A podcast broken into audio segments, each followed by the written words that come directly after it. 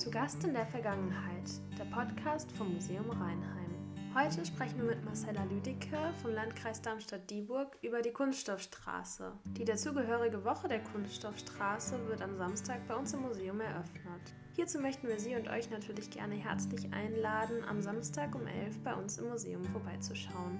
Schön, dass Sie da sind und äh, vielleicht würden Sie sich einfach mal vorstellen. Ja, das mache ich gerne. Ähm, mein Name ist Marcella Lüdicke. Ich bin aktiv ähm, für den äh, Fachbereich Klimaschutz, Infrastruktur und Standortentwicklung beim Landkreis Darmstadt-Dieburg und da ganz konkret zuständig für ähm, Wirtschaft und Standortförderung. Mhm. Und ähm, Sie sind da jetzt auch zuständig für die Kunststoffstraße. Deswegen haben wir Sie eingeladen. Mhm. Können Sie uns vielleicht erzählen, was dahinter steckt? Ja, die Kunststoffstraße ist ähm, ein Projekt, äh, das es seit ca. 2010, 2012 gibt äh, und ist im Prinzip eine Route der Industriekultur, die ähm, sehr schön ähm, die Geschichte ähm, verbindet mit den äh, ja, aktiven Unternehmen, ähm, mit der Fertigung von Kunststoff heutzutage und mit den, äh, ja, den historischen Wurzeln, wie es äh, vor vielen Jahren, vor circa 200 Jahren mal angefangen hat.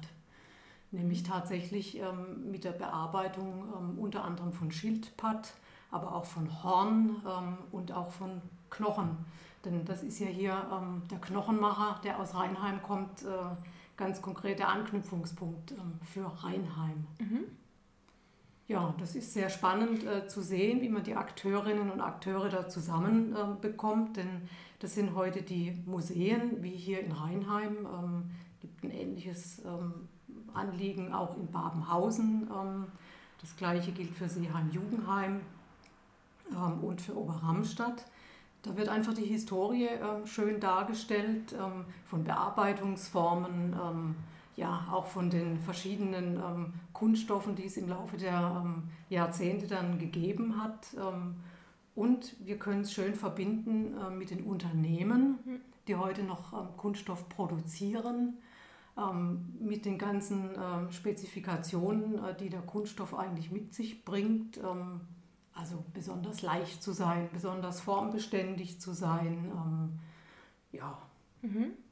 Das heißt, gibt es dann auch quasi Austausch zwischen Unternehmen und Museen oder ist mehr so, dass jeder Einzelne so für sich guckt, was habe ich da in dem Themenbereich zu bieten und äh, trägt das so für sich zusammen? Und also wir haben immer die, die, äh, sag mal, die besten äh, Zusammenkünfte, wenn wir die Veranstaltungswochen haben, äh, so wie in diesem Jahr. Ähm, das heißt einfach, dass wir dann Betriebsbesichtigungen anbieten können. Äh, da sind Führungen dabei, da sind Ausstellungen dabei.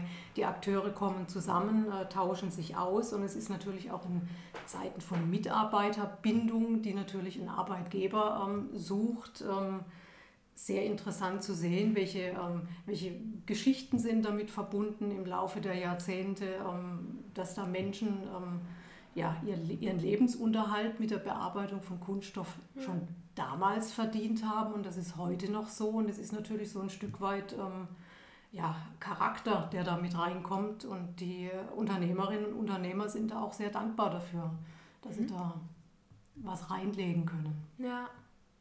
Ja, es ist ja schon dann auch schön, so die eigene Geschichte zu hinterfragen, gerade wenn man angestellt ist in einem Betrieb und vielleicht, also ja, man arbeitet jeden Tag mit dem Kunststoff, aber man sieht vielleicht nicht so, was eigentlich so alles dahinter genau, steckt. Genau, das hat ja viel mit Identifikation dann letztlich auch zu tun. Ähm, und äh, wir wissen natürlich auch, ähm, ja, es gibt die, die Umweltverschmutzung unter anderem mit, mit Plastik, hm.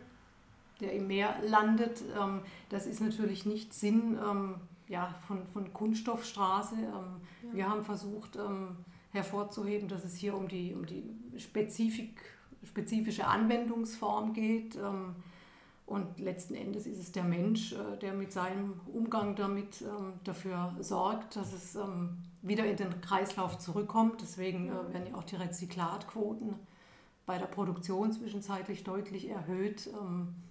Ja, und genau an der Stelle kommt dann auch noch so ein bisschen der Part Wissenschaft bei uns mit dazu, denn auch ja, Darmstadt mit den Zentren wie äh, der Technischen Universität oder auch die HDA sind da mit im Boot. Und es ist dann schon sehr spannend zu sehen, wenn sich äh, ja, die Expertinnen und Experten gemeinsam austauschen, wie man was verbessern kann. Ähm, ja. Dann nimmt man auch sehr viel mit.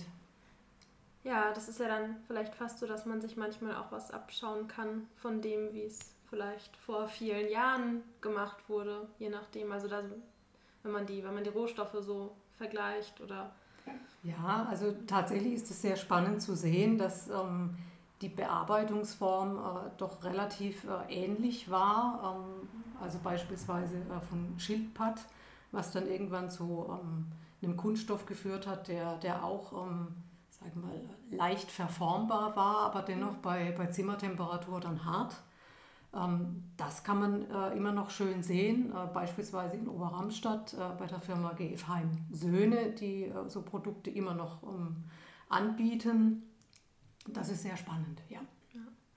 Und äh, Sie haben es ja jetzt schon mal kurz angeschnitten. Äh, jetzt gerade stehen wir kurz vor der nächsten, äh, also Woche der Kunststoffstraße. Wie, wie ist das denn, also wie, wie kann man sich das vorstellen? Wie läuft das dann ab? Und vielleicht auch, wo finden wir Informationen dazu? Gerne. Ähm, die Woche der Kunststoffstraße äh, findet dieses Jahr im Rahmen der Tage der Industriekultur Rhein-Main statt. Und zwar im Zeitraum vom 3. bis zum 11. September. Mhm. Ja, und sie bietet ähm, hier im Landkreis ähm, sehr viele Betriebsbesichtigungen von Unternehmen. Sie bietet Führungen, ähm, beispielsweise durch die Wackerfabrik. Ähm, es gibt Ausstellungen in den Museen, äh, die sich dem speziellen Thema Zukunfts- Formen dieses Jahr gewidmet haben. Und all diese Veranstaltungen sind einsehbar unter ja, der kunststoffstraße.info. Also wer das äh, googelt, wird es äh, schnell finden. Da haben wir alle ähm, Veranstaltungen in der Übersicht. Zum Teil ähm, ja, sind schon die ersten ausgebucht, ähm, weil es einfach ähm, hier in der gesamten Region doch sehr viele Menschen gibt, die sich ganz offensichtlich dafür interessieren, äh, wie so die Historie damals und die ähm, Weiterführung in Zukunft ist, ähm, ja, die Eröffnung ist am 3. September hier in Rheinheim im Museum, was uns sehr freut. Ähm, das ist sehr, sehr passend. Ähm, die äh, Rosemarie Töbelmann hat ja hier eine schöne Ausstellung dazu organisiert ähm, und verhilft uns an der Stelle natürlich dann zu einem schönen Einstieg. Ja, vielen Dank, dass Sie sich die Zeit genommen haben. Gerne. Zu Gast in der Vergangenheit, der Podcast vom Museum Rheinheim. Vielen Dank fürs Zuhören und bis zum nächsten Mal bei Zu Gast in der Vergangenheit.